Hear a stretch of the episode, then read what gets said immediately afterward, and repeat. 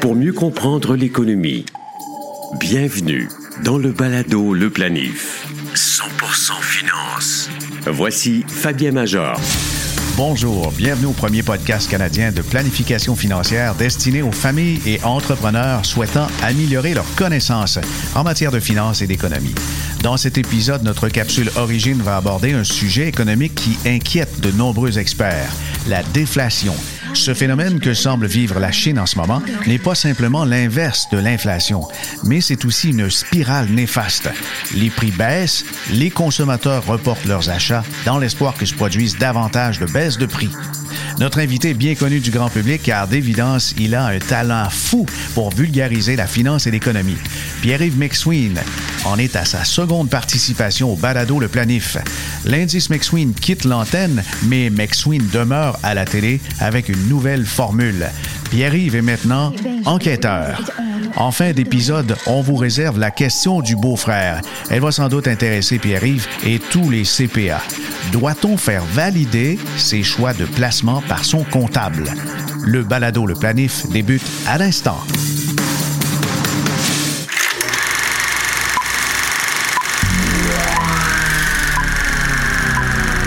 La déflation est un phénomène économique caractérisé par une baisse généralisée et persistante des prix des biens et services dans une économie. Elle est souvent associée à une réduction de la demande globale, un ralentissement de la croissance économique et une augmentation du chômage.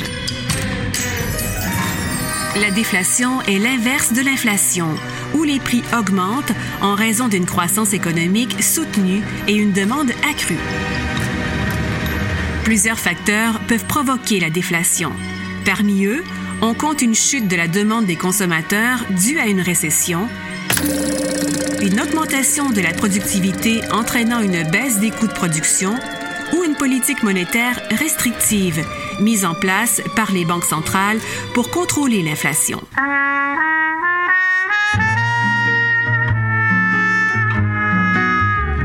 Exemple marquant de déflation est la Grande Dépression des années 1930. Lorsque les prix ont chuté de manière drastique, les entreprises ont fait faillite et le chômage a atteint des niveaux records. La déflation peut avoir des conséquences néfastes. Tout d'abord, elle incite les consommateurs à reporter leurs achats car ils anticipent que les prix continueront de baisser. Cette réduction de la demande entraîne une diminution de la production et par conséquent une hausse du chômage. De plus, la déflation augmente la valeur réelle des dettes, ce qui peut entraîner des faillites et une instabilité financière.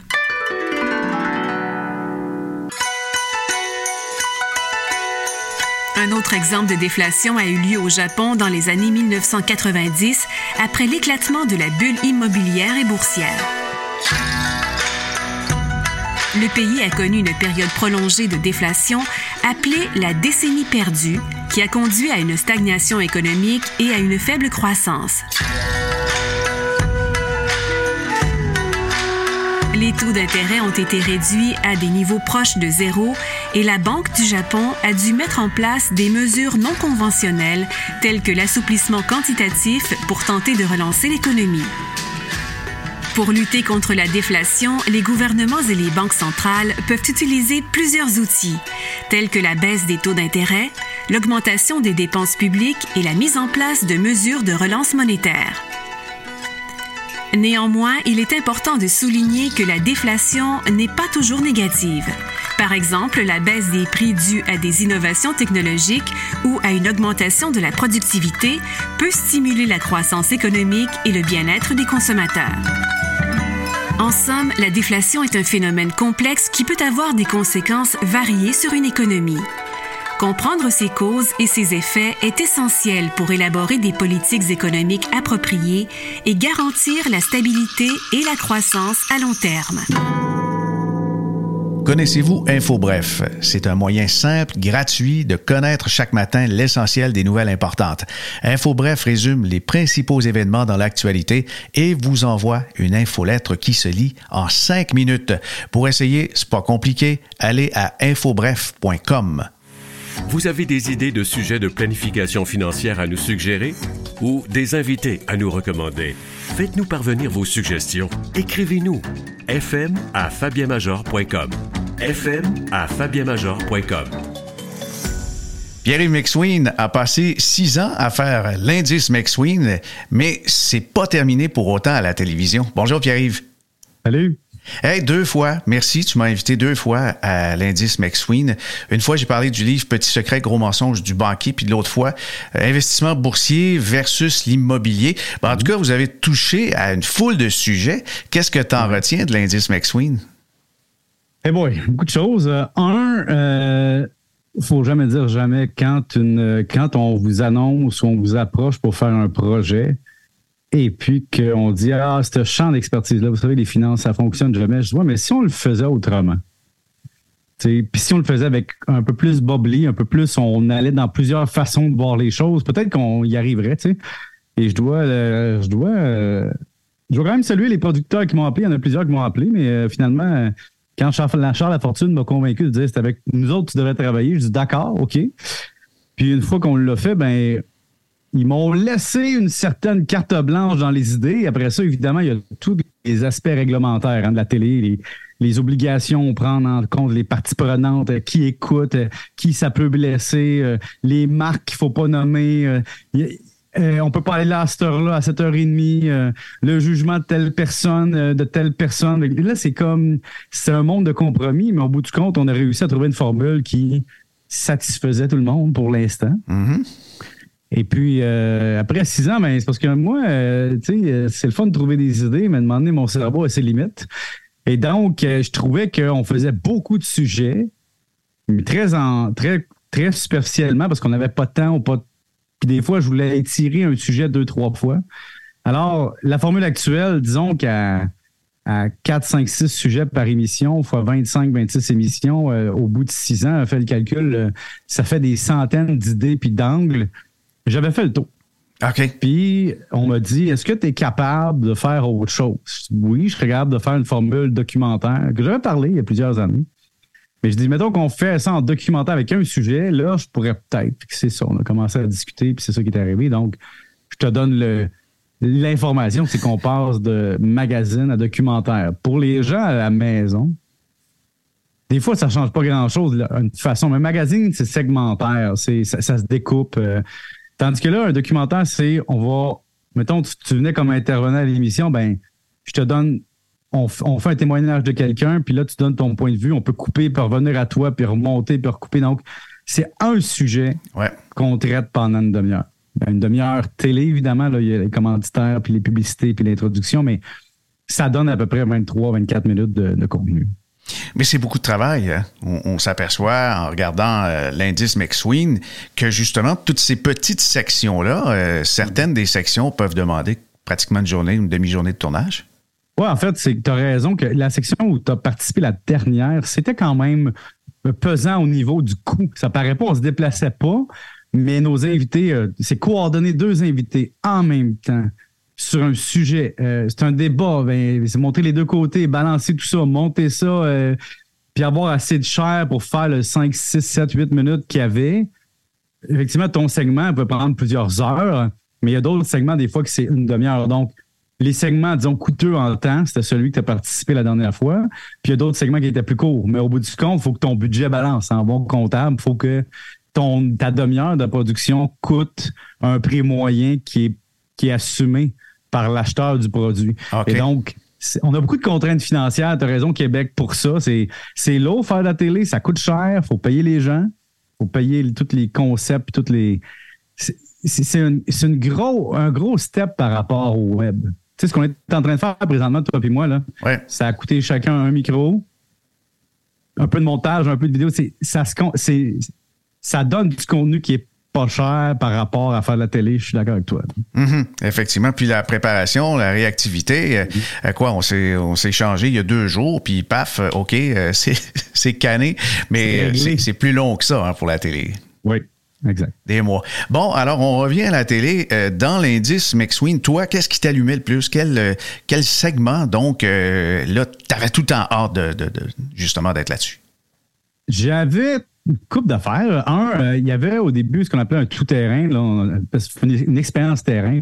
Ça, j'aimais ça, d'aller euh, fouiner, tu sais, euh, t'envoies quelqu'un, tu lui parles dans l'oreille, tu lui dis, bon, achète-toi une piscine, c'est marqué 19 000, mais finalement, ça coûte 40 000. achète-toi une voiture, c'est quoi une ballon, va négocier une ballon. Donc, de montrer à la télé l'envers de ce qu'on pouvait montrer, c'était pas tout ce qu'on pouvait faire, là, mais de montrer l'envers de notre monde économique, comme quoi ben, tout le monde essaie de tirer la couverture de son bord, puis que comme consommateur, il faut vivre là-dedans. Ça, j'adorais ça.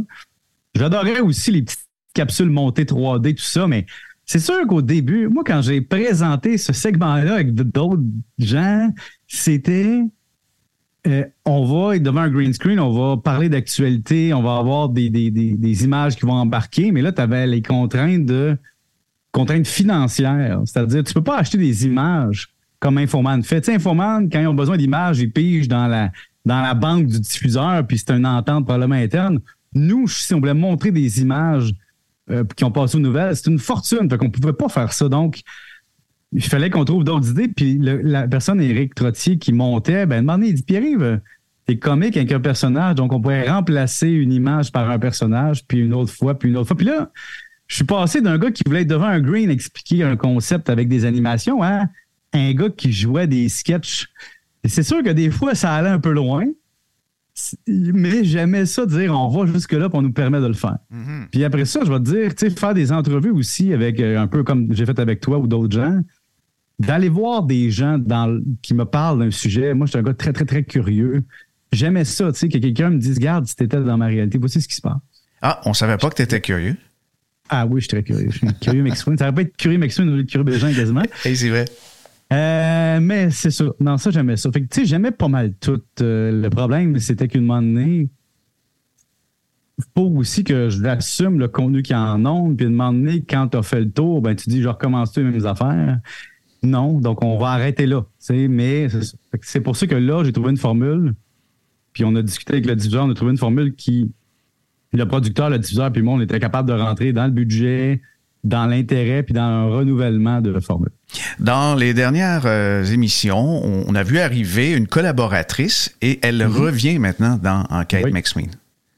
Oui, ça, c'est le concept de sous-traitance. C'est que à un moment donné, quand tu veux y arriver, tu peux pas tout faire. Donc, Judith Lucier, quand on m'a proposé, euh, tu sais, avec l'horaire que j'avais, on pourrait continuer une saison de plus, mais j'aurais besoin d'un collaborateur qui va faire un segment. Et on a commencé ça avec Judith. L'histoire de coup, j'avais ça depuis le début dans le pipeline que je voulais faire, puis ça avait jamais donné parce qu'il fallait aller ailleurs, puis se tourner des journées où je pouvais pas.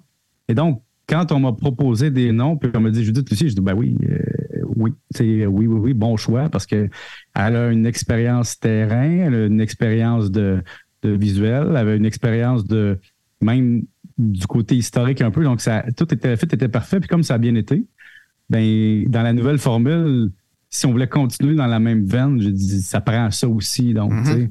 Est-ce que là, un quelconque passé euh, euh, finance, comptabilité, économie? Euh, je pense pas personnellement, le plus un, background euh, journalistique. D'histoire journalistique. C'est journalistique surtout. Donc, quand, surtout qu'avec l'enquête McSween, c'est socio-économique. C'est donc si, par exemple, on va fouiller dans euh, je sais pas moi, on décide d'aller voir l'histoire du sirop d'érable puis comprendre comment fonctionne l'économie du sirop d'érable, ben, il faut rencontrer des gens qui en font, il faut rencontrer l'industrie, il faut regarder le prix, il faut regarder le... Et donc, elle peut partir à la quête d'une personne qui a une érablière puis m'expliquer d'un point de vue journalistique, c'est quoi son point. Puis moi, ben, j'arrive de l'autre côté avec mes petits chiffres, puis ensemble, on se complète bien. Donc, c'est surtout son côté journalistique qui est payant parce qu'il son expérience parce que c'est pour ça que j'ai besoin d'aide aussi, à un moment donné, je peux pas mhm. être là partout. Alors, tu sais, ça s'appelle encore l'enquête McSween. Ça aurait pu s'appeler l'enquête McSween Lucier, là.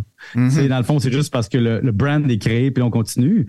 C'est un peu comme, tu sais, Infoman, tu penses à Jean-René, mais tu peux pas enlever. Si tu penses à Infoman, tu penses à Chantal, puis tu penses à Chantal. C'est ça. Ça va ensemble. Ben, l'enquête euh, McSween, euh, en parlant de sirop d'érable, tu nous mets l'eau à la bouche un peu. Euh, est-ce que ça touche un peu de tout ou spécifiquement la consommation? Non, non, c'est pas. tu sais, il y a déjà une émission à Télé-Québec qui s'appelle Ça vaut de coup, qui touche vraiment la consommation, consommation. C'est plus du genre, on va aller enquêter sur les, les réalités économiques. Par exemple, Euh, il, y a un, épisode que j'aime particulièrement, c'est la richesse. Qu'est-ce qu'être riche? Et là, on, met en place, comme tu sais souvent, il y a une distinction entre avoir une richesse de revenus puis avoir une richesse d'actifs. Mm-hmm. Il y a une différence entre la richesse d'apparence et la richesse réelle. Il y a une différence entre avoir de l'aide du gouvernement puis avoir un petit salaire mais avoir des actifs versus avoir un gros salaire, pas d'actifs, puis pas avoir d'aide du gouvernement. Donc, on montre différentes façons d'être riche puis de montrer que le portrait du 1% ben, c'est un faux portrait. Ah oui? pourquoi, pourquoi il est faux? Parce que, par exemple, le 1% souvent au Québec, est défini par le revenu annuel déclaré du particulier. Si on oublie la fraude fiscale, c'est souvent un revenu qui est pris, par exemple, après déduction réelle, mais surtout, ça ne compte nullement les actifs des entrepreneurs. Comme par exemple, tu as sûrement des clients dans ta gestion, parce que tu es en gestion privée, qui ont des placements dans un Inc. et un déplacement perso. Effectivement. par exemple, ils ont, des millions de maisons, ils ont des réels, c'est perso. Puis quand ils déclarent leurs revenus, c'est, mettons, 182 600. Fait que là, le gouvernement dit Jean-Claude gagne 182 600 selon sa déclaration de revenus.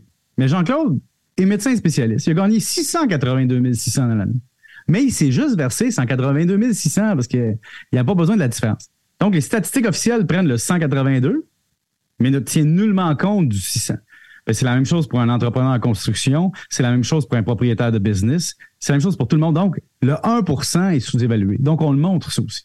Mhm. Et même euh, quand, quand, on fait une présentation des revenus moyens des citoyens, effectivement, il y en a qui peuvent toucher du retour de capital, sont multimillionnaires, mais ça touche euh, les prestations de, euh, notamment pour les gens qui ont, ont, très très peu ou très faible revenus, là, les suppléments de revenus garantis et compagnie. C'est ça. Puis il y a des gens qui commencent à faire des calculs, genre, je vais laisser l'argent dans le Inc.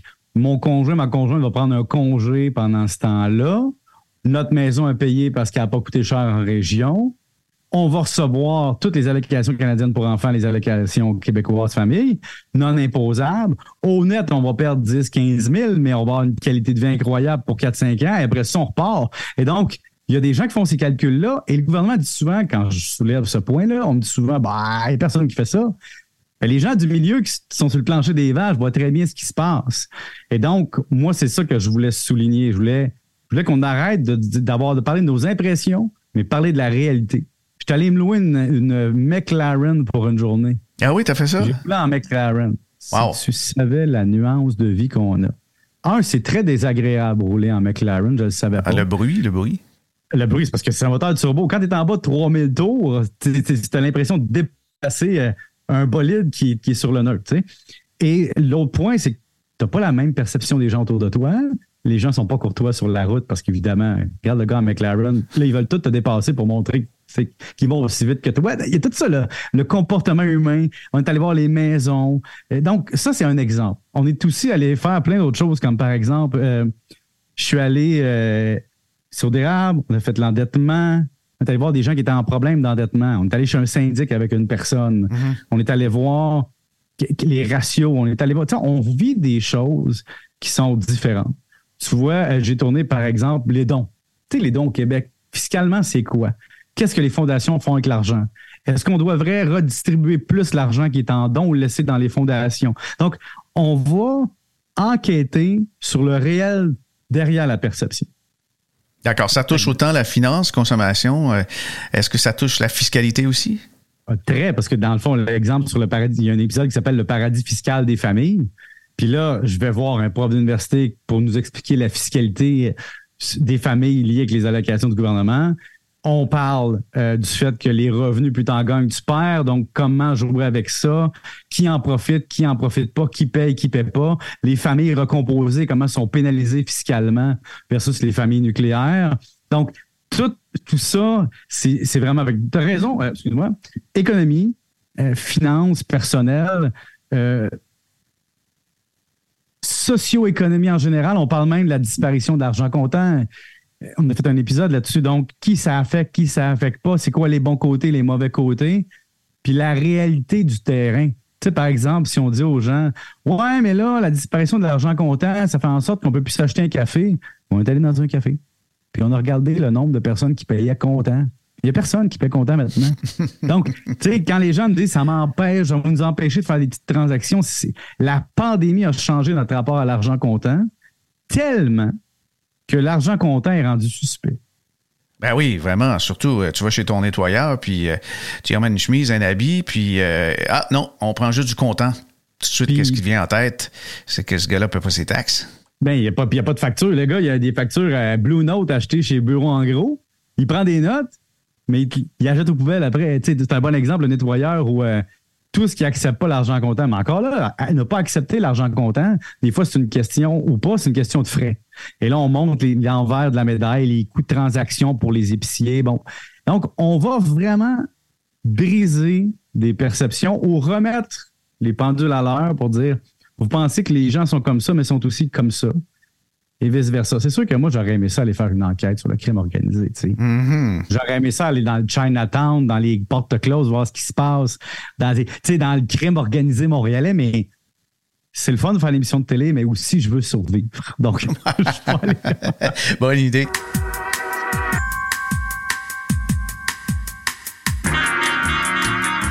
Écoute, on sait que tu es très curieux, euh, tu touches à tout et puis euh, on écoute tes chroniques à la radio qui, euh, des fois, vont dans la comptabilité, vont dans la gestion de portefeuille et tout. Mais dis-moi, est-ce que tu as quand même réussi à apprendre des choses dans les six saisons de l'indice McSween, puis là, les quelques épisodes enregistrés d'enquête McSween?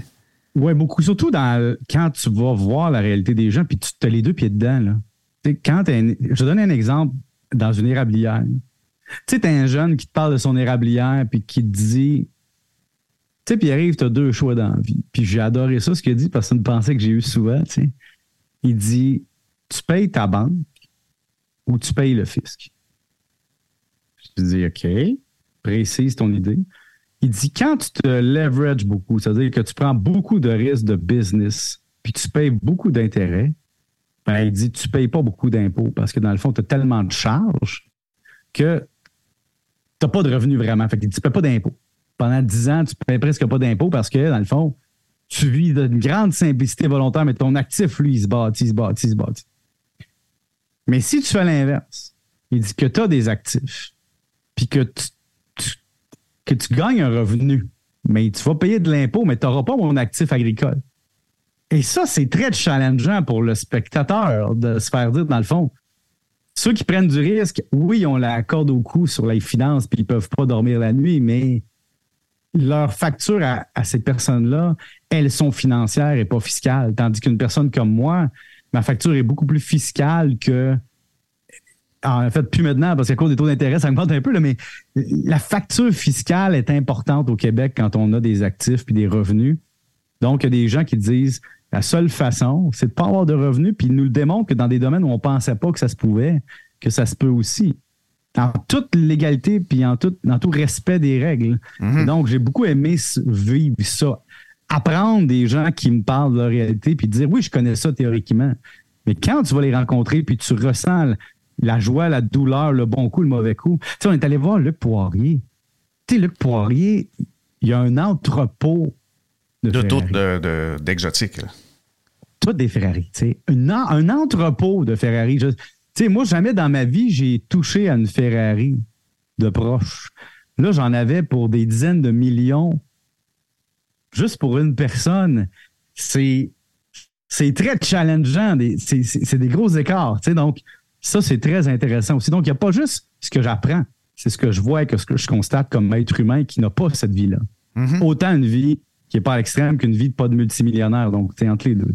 Un volet important du balado de planif, on, traite d'investissement. Qu'est-ce que tu as pu apprendre dans les dernières années à faire l'émission et, comme chroniqueur sur le, monde de l'investissement? Ah, même comme être humain. Euh, ce que je te dirais, puis que tu t'as sûrement parlé souvent, c'est à quel point la vie peut changer vite. Tu sais, moi, j'ai T'es juste, un deux ans de plus que moi à peu près, là, mais tu sais, moi j'ai 44 cette année, toi t'as 46, 47, tu sais. Rajoute-en. une douzaine, une douzaine. Moi, je me souviens, je me souviens de la crise, la bulle. J'ai vécu comme investisseur la bulle techno. J'ai vécu la crise financière. C'était, on avait des chocs aux 5, 7 ans, euh, des, des chocs.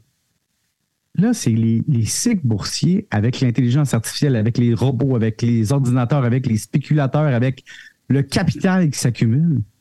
Les hausses et les baisses sont tellement rapides. Je te donne l'exemple qu'on a vécu au 31 décembre, de, de dire que l'année dernière, la Caisse dépôt l'a vécu dans, dans son cut-off, une situation qui est à la baisse pendant des mois peut se renverser en quatre mois de l'autre bord.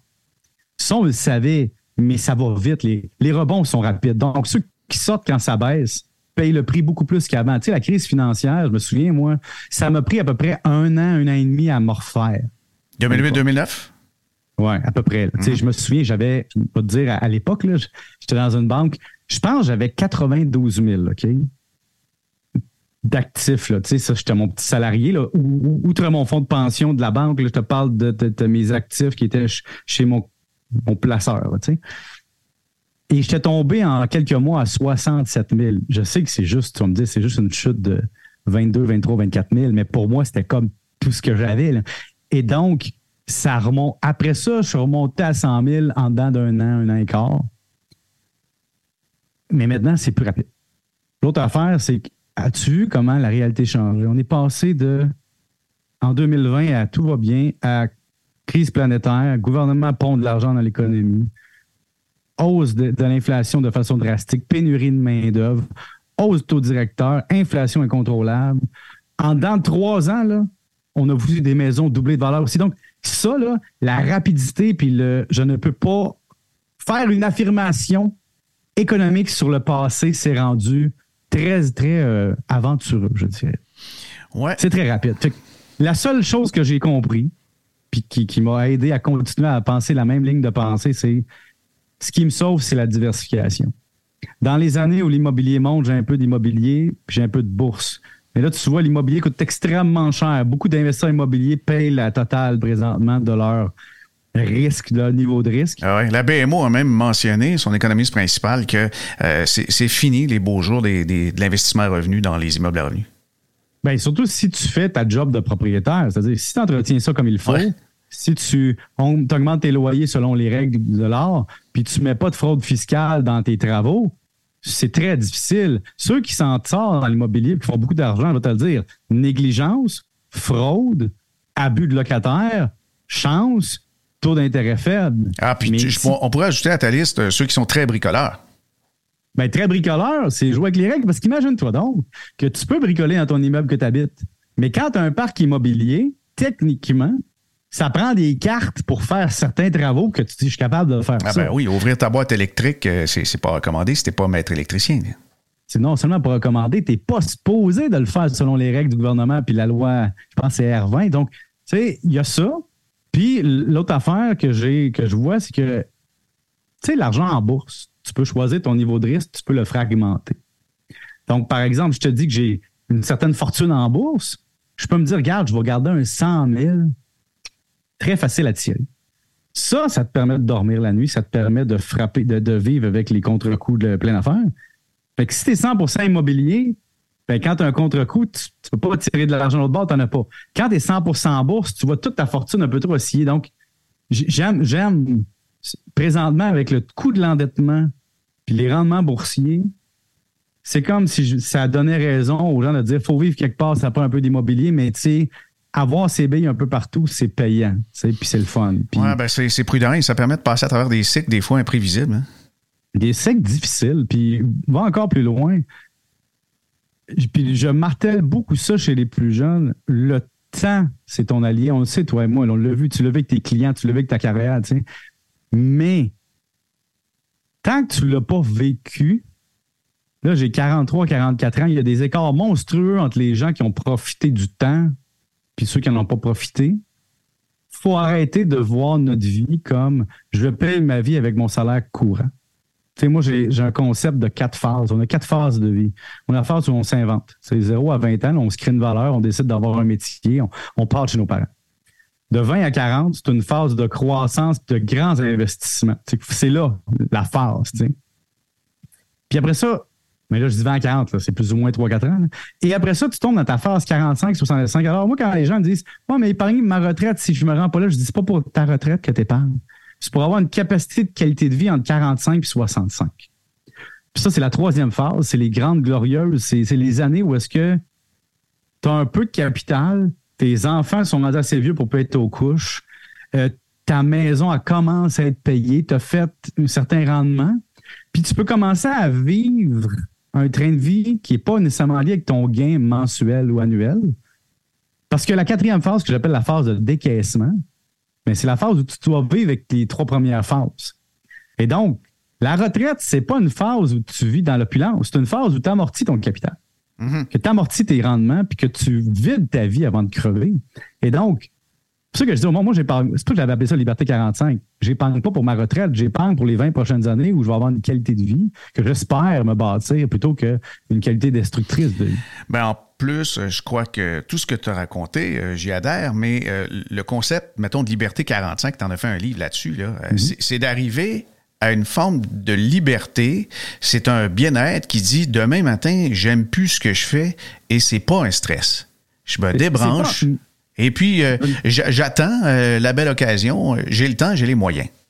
Exact, mais ça peut, ça, ça permet de te payer une pause de six mois, de cinq mois, de trois mois, qui peut faire en sorte que tu ne sois pas obligé d'accepter des conditions de vie ou de travail qui ne font pas ton affaire c'est-à-dire des conditions de stress au travail qui n'ont plus de sens et des conditions de qualité de vie que tu ne peux pas avoir. Donc, si tu veux changer de, carrière, tu peux te le permettre. Si tu es en dépression de faire ta carrière, tu peux te le permettre. Mais c'est sûr que quand les gens pensaient que c'était retraite 45, je dis, mais c'est parce qu'ils l'ont pas lu. Dans le livre, je décline une, panoplie de, liberté 45. Oui, je parle du mouvement FIRE qui, qui décide de vivre avec leurs, vieux gagnés dès 40, 45 ans. Mais je le dis dans le livre, moi, je n'y adhère pas parce que pour mon background, c'est beaucoup trop de gestion de risque. Et avec des enfants, je ne pense pas que c'est très facile à faire. Non, non, non. Puis des secousses boursières comme 2022, ça devient le mouvement HE. Exact. Ça devient difficile. Fascinant, toujours intéressant. Le mhm. temps passe terriblement vite. Euh, Pierre-Yves, on a connu l'indice, on a connu l'enquête et je te propose dans quelques années l'Empire McSween. Qu'est-ce que tu dis de ça? Oh, moi, l'empirette. Parce que je vais être bien avec toi. Euh, je n'hériterai pas de, de, quelque chose, je pense. Je n'ai pas d'actif. Je suis le parfait modèle de la personne qui est allée au fur et à mesure. Donc, je vais avoir un actif net qui sera à la retraite ou avant, probablement en millions, mais ce ne sera pas des multimillions, ça va être correct. Je ne suis pas le symbole d'un enfant d'une grande famille qui prend un million et qui transforme en dix. Je suis le gars qui part de rien puis qui essaie d'être millionnaire, pas pour être millionnaire, mais pour avoir sa petite vie tranquille à lui. Cette liberté de, s'acheter une belle et bonne guitare de temps à autre? C'est ça, mais ça, tu vois. Ouais. Ça, c'est deux. J'ai acheté ça quand j'étais vraiment pas riche. Là. ça, c'est une Godin que j'ai acheté en 2004. Ouais. Je commençais ma carrière. C'est le cadeau de début de carrière, tu sais. Ça ressemble à celle de Daryl Strummer qui, qui, joue pour Phil Collins, euh, qui a été de la dernière tournée de Genesis. Écoute, j'ai vu la dernière tournée de Genesis, mais je me suis plus attardé au fait qu'ils étaient vraiment rendus dans la quatrième phase de leur vie, c'est-à-dire la phase de sortie. mais là, je l'ai acheté. Ça, c'est mon meilleur deal. Ah oui, c'est quoi cette guitare-là? C'est une Taylor. OK? Pourquoi c'est mon meilleur deal? C'est pas parce que, parce que je l'ai acheté usagé. OK? OK. Et je l'ai acheté usagé et c'était un musicien il voulait s'en départir pour euh, parce qu'il y en avait beaucoup, puis il voulait s'acheter une maison ou un chalet. Puis là, il avait besoin d'un cash À l'époque où un cash pouvait être 20 000 en Gaspésie. Et donc, il, me l'a vendu à un très bon prix. Il avait juste un an d'usure, puis il avait presque pas joué avec. J'ai sauvé 40% de la valeur. Donc, mais, mais la place où j'ai mis de l'argent inutilement, j'ai pas le talent de ces trois guitares-là, je vais te le dire. zéro. As-tu déjà joué euh, Money de Pink Floyd avec une de ces guitares-là? Même pas. Même pas. non, je, ne jouais, pas jouer monnaie. Tu sais, monnaie, ça prend juste. Pour jouer monnaie, ça prend une ligne de base. Ça prend du change et un petit riff de base. Non, non, non. Mais, mais tu vois, ça, c'est mon affaire qui m'a appris dans la vie. Ça, c'est une leçon de vie pour moi. La guitare, ouais. J'aurais pu en avoir juste. Techniquement, tu as besoin de deux guitares, une électrique, une, acoustique, classique si tu fais du classique, mais tu sais, pour le commun des mortels qui n'est pas musicien, tu sais, je me souviens, j'allais chez Steve pas comment que ça déménage de place. Sur Saint-Jacques. Puis là, il y avait une place, il y avait une place avec un cordon qui permettait aux gens d'aller voir les guitares très chères. Puis, dans le fond, les musiciens de carrière, ils allaient voir les guitares, mais il n'y avait pas moyen de se payer. Moi, j'avais moyen d'en acheter une, mais j'avais pas le talent qu'elle avait avec. Tu vois, On n'est jamais à la bonne place dans la vie. Il faut accepter ça. La vie est imparfaite. Dernière affaire, avant de partir, je te dirais que ce qu'il faut accepter aussi, c'est pas juste faire des bons coups. Tu sais, on, regarde souvent les mauvais coups qu'on vit. On fait tous des mauvais coups financiers ou économiques parce qu'on ne contrôle pas l'environnement. Puis il faut l'accepter. Tu vois, présentement, je me sens dans un mauvais coup financier. Mes immeubles, ma maison, c'est pour moi, d'un point de vue purement rationnel, de la destruction de capital dans la période où on est en train de se parler parce que ça coûte cher d'entretien, puis les taux d'intérêt sont rendus tellement élevés que j'ai l'impression de travailler pour payer ça, puis je me dis, waouh, si je pensais qu'au terme, je vendrais tout, puis je mettrais tout ça en bourse, puis je dormirais très bien la nuit. Oui, ou en certificat de dépôt et revenu fixe, obligation, c'est rendu du 5, du 6, là. Ben c'est ça. là, présentement, mettons, prends un actif, mettons, dans lequel on vit, une maison. Là, moi, c'est un duplex, j'ai un petit revenu de loyer là, par rapport au coût, mais mon coût le plus élevé, c'est moi qui le paye. C'est celui d'en bas. Avec cet argent-là, je pourrais faire sans risque du 5, 5,5 présentement. Mais là, je paye du 6 Alors, je suis non seulement pas en train de faire du 5 avec l'argent, je suis en train de payer du 6. Et il y a une stagnation de la valeur de l'immobilier parce qu'évidemment, à cause des taux d'intérêt. Donc, présentement, j'accepte de détruire de la valeur en disant que sur 25-30 ans, je vais y gagner. Mais d'un point de vue purement court terme, j'ai l'impression de prendre de l'argent puis je suis tout poubelle parce qu'en plus, il faut que je paye de l'impôt puis je gagne du revenu pour payer ça. Fait que je suis en train de payer du fisc pour sortir de l'argent pour me payer. Pour... Tu peux pas gagner tout le temps. Donc, j'accepte de perdre des fois. Mm-hmm. Mais nous, on a gagné à t'écouter aujourd'hui. Merci beaucoup ben, euh, de ta générosité de temps, euh, Pierre. On se reparle. Peut-être à l'enquête. Yes. Bye. Salut. Balado. Le planif. Investissement. Notre question du beau-frère provient du beau-frère de Daniel de Rodden qui lui a demandé Doit-on faire valider les choix de ses placements par son comptable? Me semble qu'ils sont fiables. Mais oui, c'est certain qu'ils sont fiables, les comptables, mais spécifiquement pour des questions fiscales. Ce sont des experts dans la préparation des déclarations d'impôts pour les particuliers et les entreprises.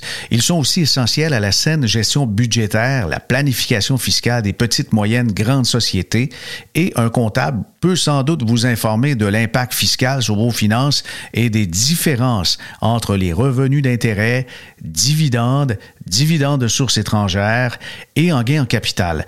Mais les véritables experts en investissement, ce sont les représentants en épargne collective. On appelle aussi les conseillers en fonds d'investissement et FNB. Les conseillers plein exercice ou de valeur mobilière et les gestionnaires de portefeuille. Il y a les planificateurs et planificatrices qui peuvent également bien vous conseiller dans vos choix, mais ils doivent obligatoirement être inscrits aux autorités de marché dans les disciplines que je viens juste d'énumérer. Votre beau-frère a lui de drôles de questions. Vous pouvez nous les transmettre par courriel simplement en écrivant à fm fabienmajor.com ou via mes comptes LinkedIn et Facebook. Ici Fabien Major. À bientôt.